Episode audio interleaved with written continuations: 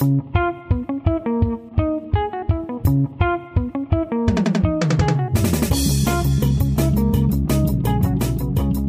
und herzlich willkommen zu einer neuen Ausgabe von Petterjoule, dem Podcast der österreichischen Energieagentur. Bei Petterjoule sprechen wir regelmäßig über Strategien, Technologien und Pläne, wie wir unsere Zukunft klimaneutral gestalten können. Heute gibt es den zweiten Teil äh, unserer kleinen Serie über den Klimaaktivpakt 2020. Klimaaktiv, das ist die Klimaschutzinitiative des Bundesministeriums für Klimaschutz, Umwelt, Energie, Mobilität, Innovation und Technologie kurz BMK. Und wir, die österreichische Energieagentur, kümmern uns dabei um das Management.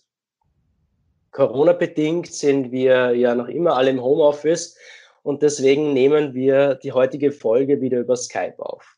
Bitte entschuldigen Sie äh, deswegen die schlechtere Tonqualität. Äh, mein Name ist Christoph Dollner-Gruber und am anderen Ende der Leitung ist heute mein Kollege Georg Trünker, er leitet das Projektmanagement beim Klimaaktivpakt. Hallo, Georg. Hallo. Servus. Äh, Georg, ähm, nachdem uns der Programmleiter von Klimaaktiv, äh, Stefan Fickel ähm, und Tanja Dietrich-Hübner von Rewe äh, in der ersten Ausgabe unserer Miniserie zum Pakt äh, schon Ziele, Erfolge und Motivationen erklärt haben, schauen wir zwei uns heute an, äh, wie der Pakt in der Umsetzung funktioniert. Außerdem haben wir heute auch ein paar O-Töne von Paktunternehmen eingefangen, äh, die von konkreten Maßnahmen und Beispielen erzählen, die erzählen, wie sich der Pakt 2020 im Arbeitsalltag niederschlägt. Georg, kannst du uns bitte nochmal jetzt zu Beginn in Erinnerung rufen, was der Pakt ist? Ganz kurz erklären.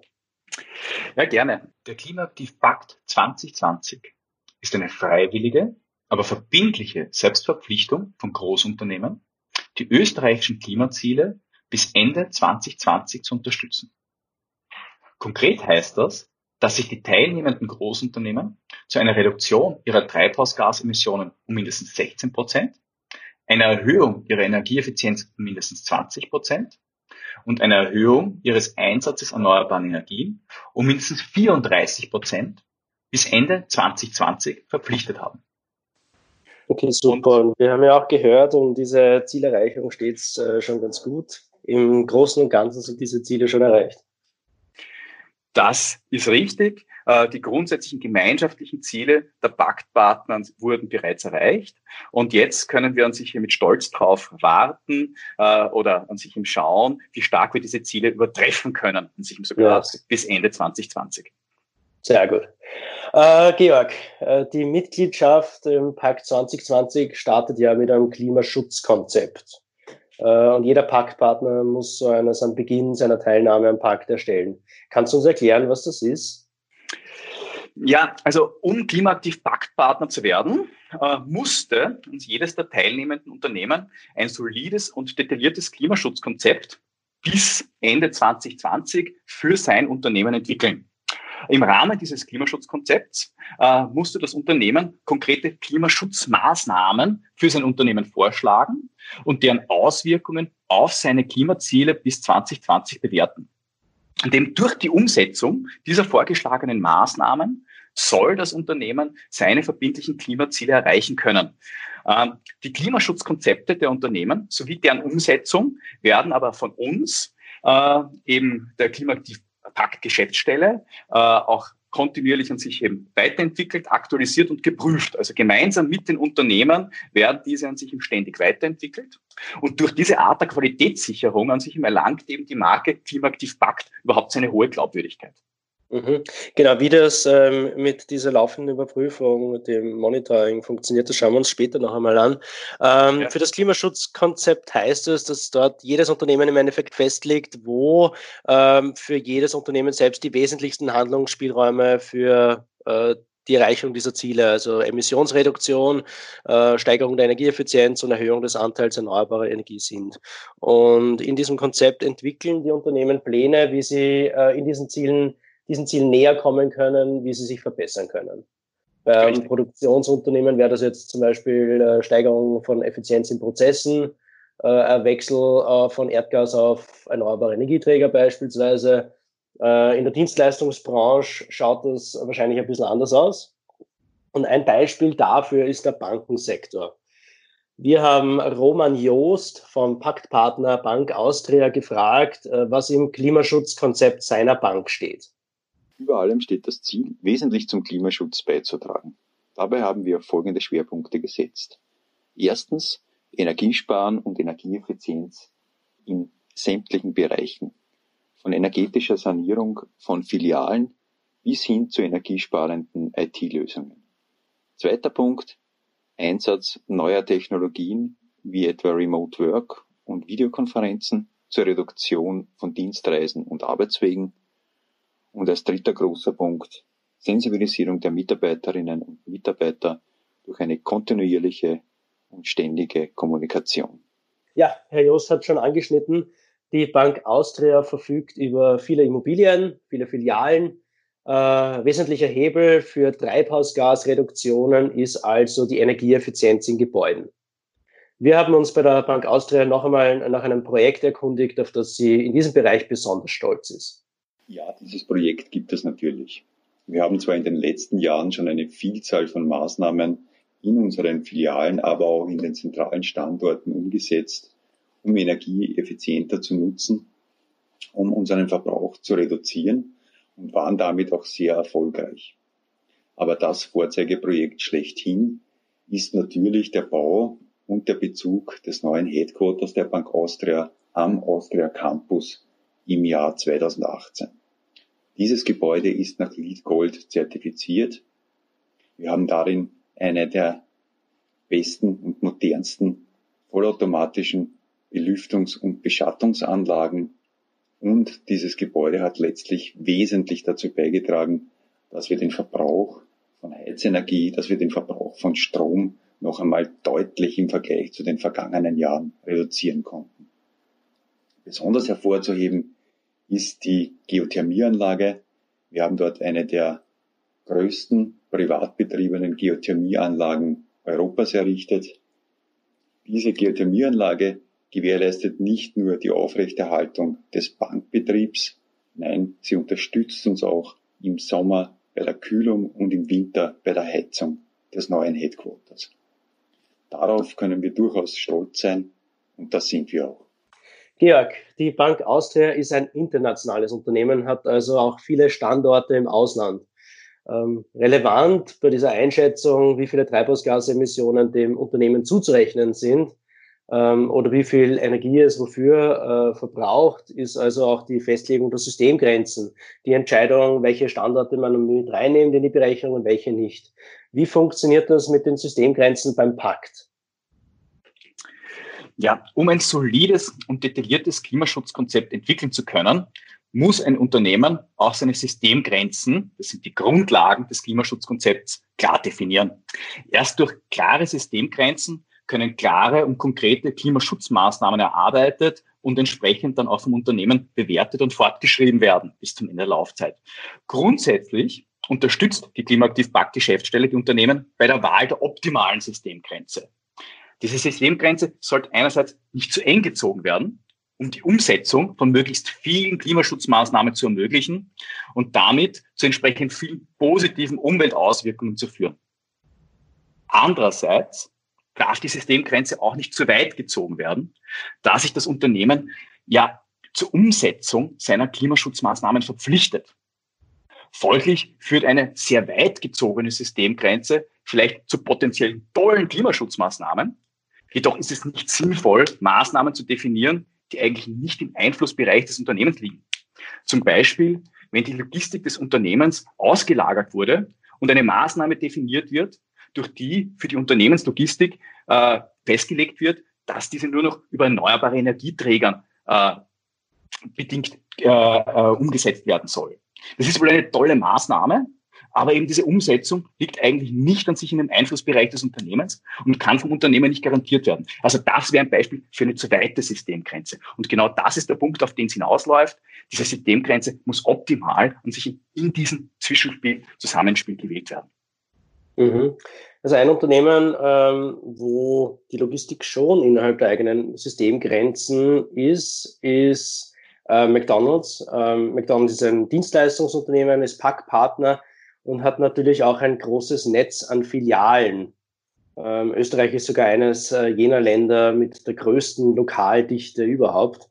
Äh, das heißt auch, dass der Warentransport äh, von und zu diesen Filialen natürlich ein großes Klimagewicht hat, ähm, ein sehr wesentlicher Bereich äh, für das Unternehmen ist.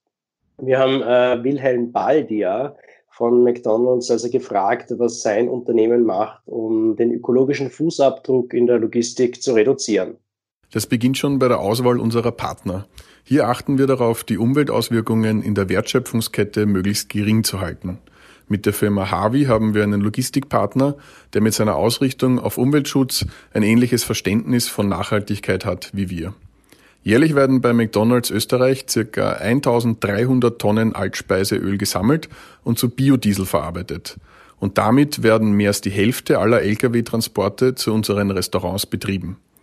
Insgesamt haben wir unseren CO2-Fußabdruck seit 2005 um mehr als 60 Prozent verringert und diesen Weg wollen wir auch weitergehen.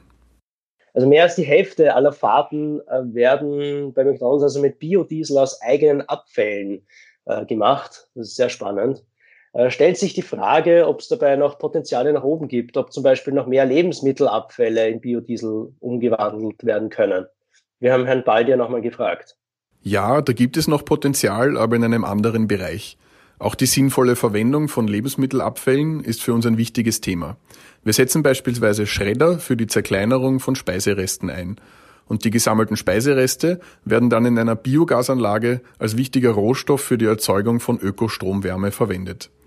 Der Abfall der Biogasanlage wird wiederum als Ökodünger in der Landwirtschaft eingesetzt. Mit diesem System bilden wir einen ökologischen und wirtschaftlichen Kreislauf. Das ist interessant. Also wir haben schon gehört, um feststellen zu können, wie man sich verbessert hat, braucht es natürlich auch einmal eine Standortbestimmung, den Ausgangspunkt. Äh, das Unternehmen muss einmal herausfinden, wie viel Energie im gesamten Unternehmen äh, für einen bestimmten Bereich oder für einen Fuhrpark überhaupt verbraucht wird. Das klingt jetzt relativ simpel, ist in der Realität aber oft äh, gar kein so leichtes Unterfangen. Diese Baseline, so heißt das, die Baseline zu bestimmen. Äh, wir haben in der Energieagentur sogar eigene Experten, äh, die sich mit diesem Thema der Bestimmung einer Baseline beschäftigen, haben eigene Schulungen zu diesem Thema. Georg, wie läuft das beim Pakt mit der Baseline? Ja, die Baseline ist im Pakt an sich eben nochmal etwas Besonderes. Und zwar dadurch, dass wir diese Treibhausgasemissionen äh, oder an sich auch äh, die Erhöhung der Energieeffizienz auf das Basisjahr 2005 beziehen, braucht es hier an sich eben eine ganz klare Festlegung an sich eben der Energieverbräuche des Unternehmens in seinem Basisjahr, um eine Baseline bestimmen zu können und seine Klimaschutzmaßnahmen entsprechend dann konkret und korrekt bewerten zu können. Auch ist die korrekte Festlegung der Baseline für diese kontinuierliche Überprüfung der Zielerreichung natürlich von größter Bedeutung. Der Aufwand für die Erhebung und Bewertung des Basisjahres darf eben hier überhaupt nicht unterschätzt werden. Also es ist ein ziemlicher Aufwand, der hier mit damit einhergeht. Das einerseits liegt das daran, dass die benötigten Daten aus der Vergangenheit eben wie gesagt in unserem Fall 2005, äh, mhm. in dem benötigten Detaillierungsgrad häufig nicht vorliegen. Relevante Energiezähler waren 2005 noch nicht eingebaut, notwendige Daten wurden noch nicht dokumentiert oder sind nicht mehr archiviert. Oder äh, das Unternehmen hat sich seit dem Basisjahr stark verändert, was natürlich auch möglich ist. Also das Zum Beispiel durch Zukäufe oder richtig durch Zu- oder den Verkauf von großen Unternehmensbereichen. Und daher äh, ist an sich der Effekt der Klimaschutzmaßnahmen nicht mehr klar erkennbar oder berechenbar. Äh, solche Dinge müssen jetzt eben bei der Bestimmung des Basisjahres oder der Baseline an sich im Klimaaktivpakt mit beurteilt werden. Ähm, und deswegen an sich häufig noch spezifisch adaptiert werden. Diese Adaptierungen müssen aber sehr gut überlegt sein, begründet sein, mit uns abgestimmt sein. Und hier erkennst du an sich den Aufwand, der an sich mit der Baseline-Bestimmung im Pakt an sich einhergeht, der aber natürlich dringend notwendig ist, um schließlich und endlich an sich dann auch klare Ergebnisse oder Zielerreichungen ableiten zu können. Mhm. Ja, das klingt ja einigermaßen technisch und kompliziert. Ähm, weniger technisch, aber auch sehr kompliziert ist der Mensch. Man sagt ja immer, dass die größten Potenziale für Effizienz und Energiesparen im ähm, Verhalten der Nutzer, Nutzerinnen liegen. Also darin, ob der Mensch äh, Maschinen richtig bedient, äh, ans Licht ausschalten denkt oder die Heizung richtig einstellt. Aus dem Klimaschutzkonzept vom Paktpartner Hoval geht hervor, dass im Bereich Mobilität, besonders natürlich im Vertrieb, äh, große Potenziale für Energieeffizienz und Emissionsreduktionen vorhanden sind. Äh, welche Ansätze der Anbieter von Raumwärmelösungen verfolgt, um diese Potenzial zu heben, erzählt uns Christian Hofer, der Geschäftsführer von Hoval. Hoval hat in Österreich einen sehr starken Kundendienst und deshalb haben wir einen Fuhrpark von über 200 Fahrzeugen. Es ist unser Unternehmensleitsatz Verantwortung für Energie und Umwelt und das verpflichtet uns natürlich auch beim Fuhrpark entsprechend äh, vorbildhaft zu sein. Wir haben deshalb schon sehr früh begonnen, hier CO2-Grenzwerte zu definieren. Ein CO2-Grenzwert und damit ein günstiger Verbrauch beim Fahrzeug ist einmal eine erste Basis. Noch wichtiger ist aber, dass unsere Mitarbeiter motiviert und äh, entsprechend geschult sind, äh, die Fahrzeuge vernünftig und effizient zu nutzen. Wir bieten deshalb immer wieder äh, Spritsparen Fahrtsicherheitstrainings beim ÖMTC an. Das machen wir nicht nur für die Fahrerinnen und Fahrer von unseren Firmenautos, sondern für alle Mitarbeiter. Äh, unsere Mitarbeiter haben äh, in einem gewissen Rahmen natürlich eine äh, freie Modellwahl äh, bei, bei unserem Fuhrpark und wir äh, bezahlen unseren Mitarbeitern laufend CO2-Prämien, wenn sie entsprechend verbrauchsgünstige Fahrzeuge nutzen.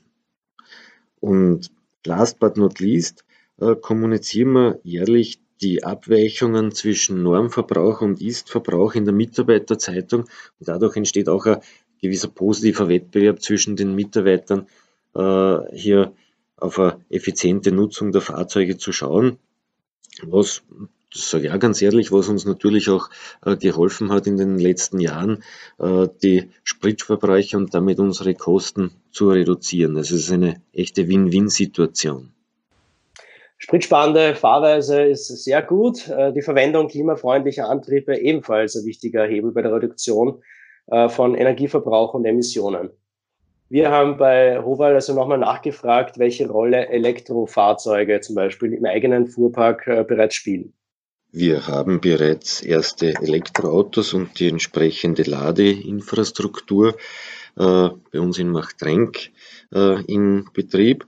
Äh, die Ladeinfrastruktur dürfen unsere Mitarbeiter auch kostenlos für ihre Privatautos nutzen.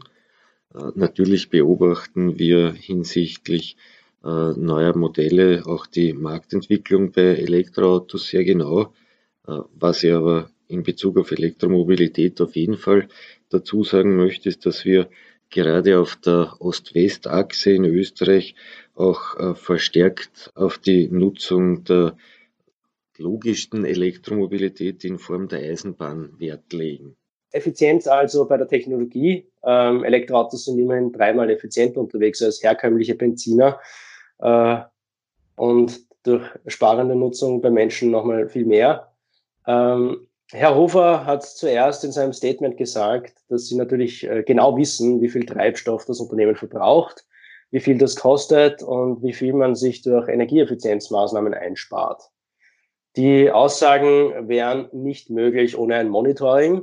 Das heißt, äh, gewisse Aspekte zu messen, abzuschätzen äh, und dann in vergleichbare Kennzahlen zu gießen.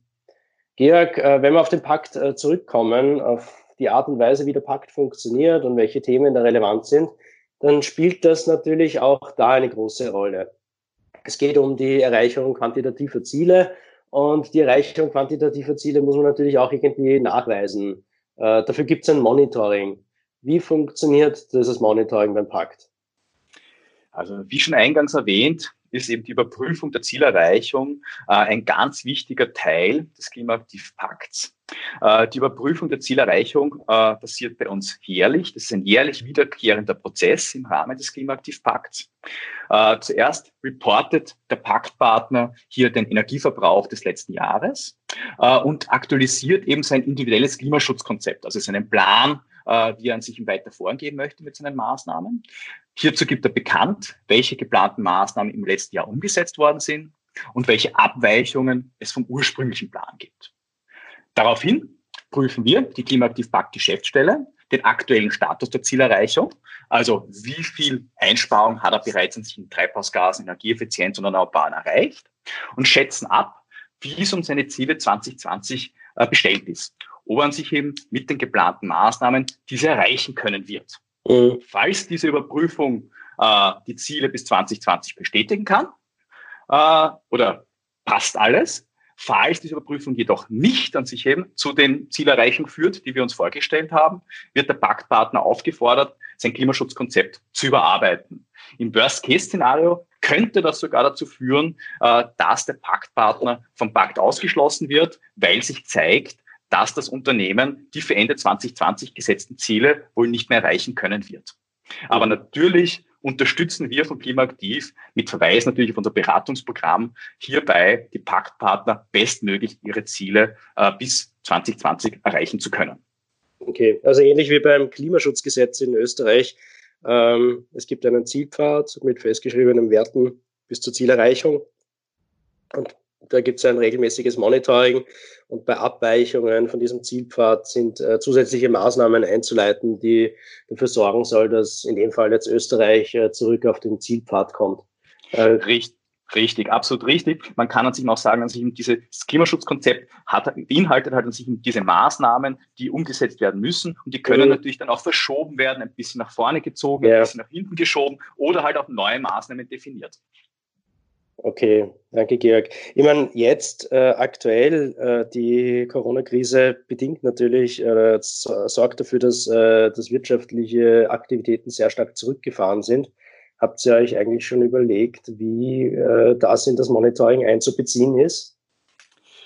Äh, hier musst du halt sagen, die Corona-Krise ist jetzt für den Pakt 2020 äh, nicht an sich eben so ausschlaggebend, da wir ja mit Ende 2020 diesen Pakt schon abschließen können. Das bedeutet ja. an sich, die meisten Maßnahmen vom Pakt 2020 sind bereits gesetzt okay. äh, mhm. und gehören jetzt eigentlich an sich eben nur noch gemonitort und an sich über die Energieverbräuche entsprechend abgelesen. Welche Maßnahmen bis jetzt noch nicht gesetzt worden sind, die werden sich an sich eben halt dann natürlich an sich eben auch auswirken, aber das dürfte an sich eben nicht das Problem eines Paktpartners des Pakt 2020 mehr sein. Ja, ich meine, das wird wahrscheinlich auch äh, tragischerweise zusätzlich unterstützen bei der äh, Zielerreichung. Meine, Schätzungen gehen davon aus, dass die Corona-Krise äh, global zu einer Emissionsreduktion von ich, vier bis fünf Prozent führen wird. Ähm, nicht nachhaltig zwar, aber dennoch äh, zu einer Reduktion der Emissionen. Ähm, das äh, hat natürlich schon sehr relevante Auswirkungen. Äh, Georg, ja. Wir haben es äh, zuerst schon besprochen. Äh, Im Klimaschutzkonzept äh, setzt sich jedes Unternehmen unterschiedliche Schwerpunkte, ähm, je nachdem, wo die großen Energieverbraucher liegen. Äh, fürs Lauer ist ein Produktionsbetrieb, bekannt für Mineralwasser in unterschiedlichsten Spielarten. Wir haben Herbert Schlossnickel, den Geschäftsführer von Fürs Lauer, gefragt, welche Maßnahmen äh, in der jetzt zu Ende gehenden Periode des Pakt 2020, du hast es schon gesagt, der Pakt 2020 läuft natürlich jetzt mit 2020 aus, äh, welche Maßnahmen das Unternehmen gesetzt hat, um energie- und ressourceneffizienter in der Produktion zu werden. Die Maßnahmen der Füstlauer Mineralwasser GmbH im letzten Paktjahr äh, beziehen sich äh, insbesondere auf Regelungen und Steuerungen. Das heißt, dass wir hier noch äh, Optimierungen vornehmen können, Effizienzsteigerungen erzielen können. Andererseits haben wir nach wie vor Bedarf, Bereiche umzurüsten noch auf LED-Beleuchtung und ein immer wiederkehrendes äh, Thema, das bei uns große Bedeutung hat, sind die Heizlampen der Streckblasmaschinen, äh, wo es schon wiederum Verbesserungen gibt äh, von unseren Zulieferern, die wir gerne nützen und unsere Streckblasmaschinen, wo sämtliche äh, Rohlinge zu Flaschen eben gestreckt und geblasen werden, dass wir diese Anlagen umrüsten. Neben der Energieeffizienz und der Reduktion von Treibhausgasemissionen gibt es im Pakt auch ein Ziel für den Anteil an erneuerbarer Energie. Äh, wie lässt sich das bei Füßlauer umsetzen?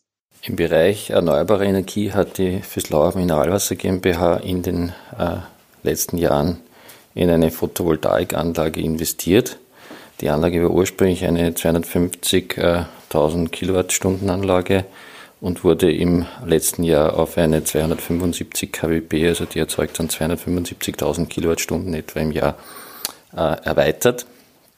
Wir nützen diesen Strom ganz normal in der Produktion. Das heißt, äh, das macht bei uns ungefähr einen Anteil von 2% von unserem Gesamtbedarf aus. Und äh, wir können den praktisch rund um die Uhr und auch an den Wochenenden äh, selbst verwenden, haben allerdings die Möglichkeit, dass wir ins Netz einspeisen, was in der Praxis praktisch nicht passiert. Natürlich, grünen Strom selbst zu erzeugen und in Österreich äh, beziehungsweise im Unternehmen zu nutzen, wird immer wichtiger, wird immer verbreiteter, ähm, wird auch relevanter, um Österreichs Stromversorgung äh, bald vollständig auf erneuerbare Beine zu stellen.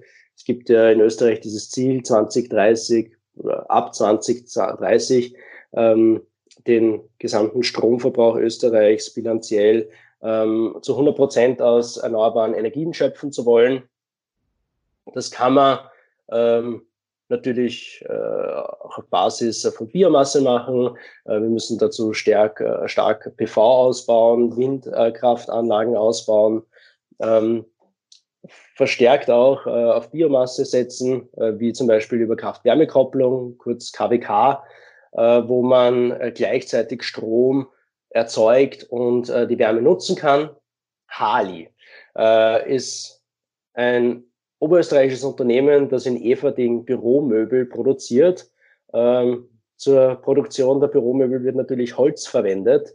Es entstehen Abfälle bei der Produktion und wir haben Inge Hiebel, die Nachhaltigkeitsmanagerin von Harley, gefragt, was mit diesen Abfällen passiert. Ja, bevor ich auf die Nutzung der Reststoffe zu sprechen komme, möchte ich noch einen Schritt zurück machen, nämlich auf den ganz essentiellen äh, Schritt der Abfallvermeidung. Wir wollen Abfall gar nicht erst entstehen lassen. Daher sind unsere Zuschnittanlagen so eingestellt, dass die Spanplatten mit möglichst wenig Verschnitt bearbeitet werden. Ein Rechner optimiert dazu vollautomatisch die benötigten Tagesportionen. Im zweiten Schritt gilt dann die Wiederverwendung oder Verwertung.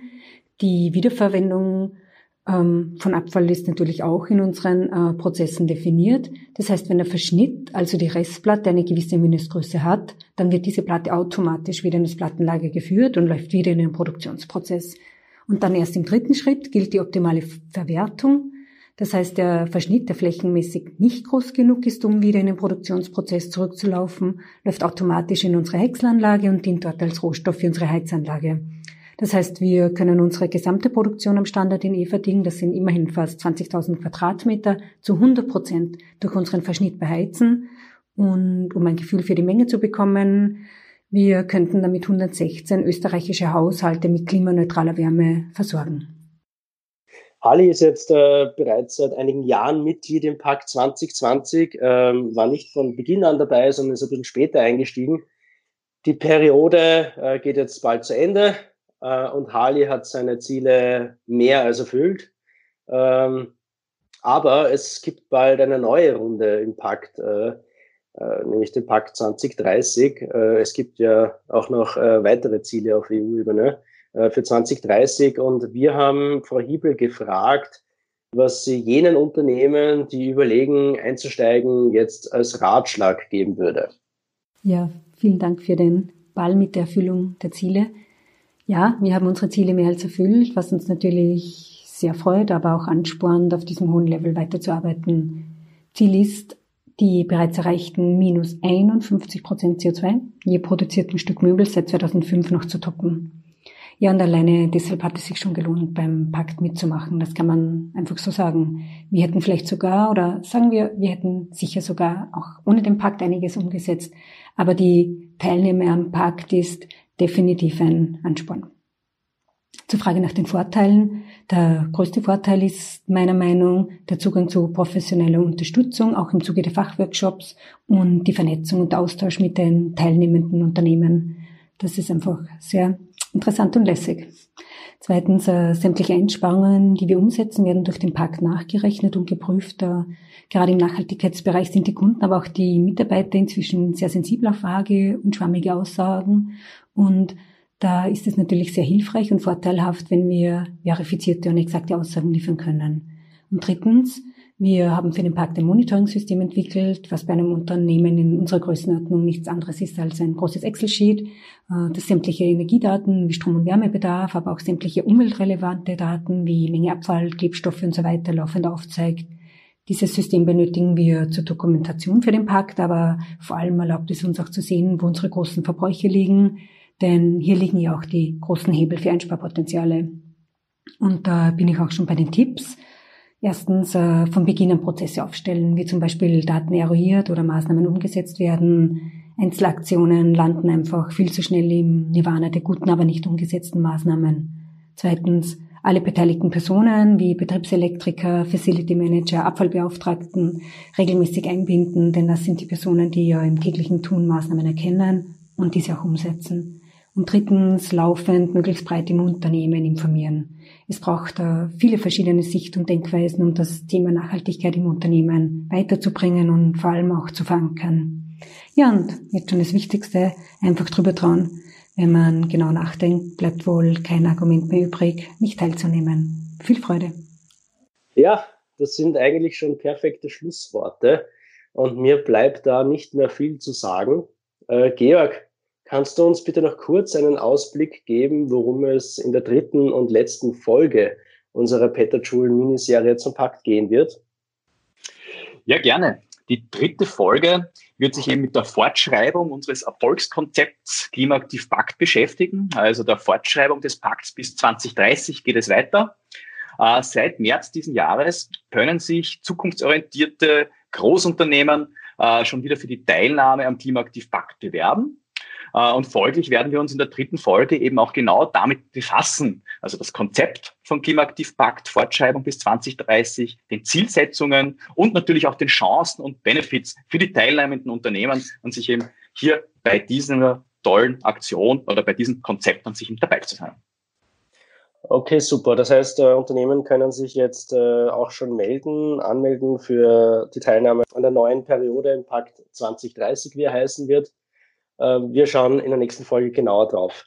Meine Damen und Herren, liebe Zuhörer und Zuhörerinnen, ähm, sollte das für Sie interessant klingen, ähm, vielleicht als Unternehmen am Pakt äh, teilzunehmen oder Sie wollen das intern ein bisschen äh, stärker verbreiten, dass es den Pakt gibt und nachfragen, ob das nicht was für Ihr Unternehmen sein könnte, dann hoffe ich, dass Sie heute ein bisschen einen besseren Einblick bekommen haben, äh, was der Pakt ist, welche Elemente dabei eine Rolle spielen was ähm, notwendig ist, um am Park teilzunehmen, wie das Monitoring funktioniert, wie man die Baseline bestimmt. Äh, wir haben gesprochen über die Systemgrenzen, die da relevant sind und wir haben auch einige Beispiele an Unternehmen, an Paktpartnern gehört, äh, welche Maßnahmen sie gesetzt haben, um äh, die Ziele des Pakts dann zu erreichen. Das war's jetzt mit der zweiten Folge äh, unserer Spezialserie zum Klimaaktiv-Pakt. Ähm, bei Petajoule. Vielen Dank, dass Sie dabei waren. Äh, Sie wissen, Sie können uns abonnieren, unsere Folgen über alle gängigen Podcatcher ähm, oder über Apple, ähm, über Google Podcasts, Apple Podcasts, auf Spotify hören. Bitte schreiben Sie uns auch Anregungen, was wir in unseren Folgen behandeln äh, können.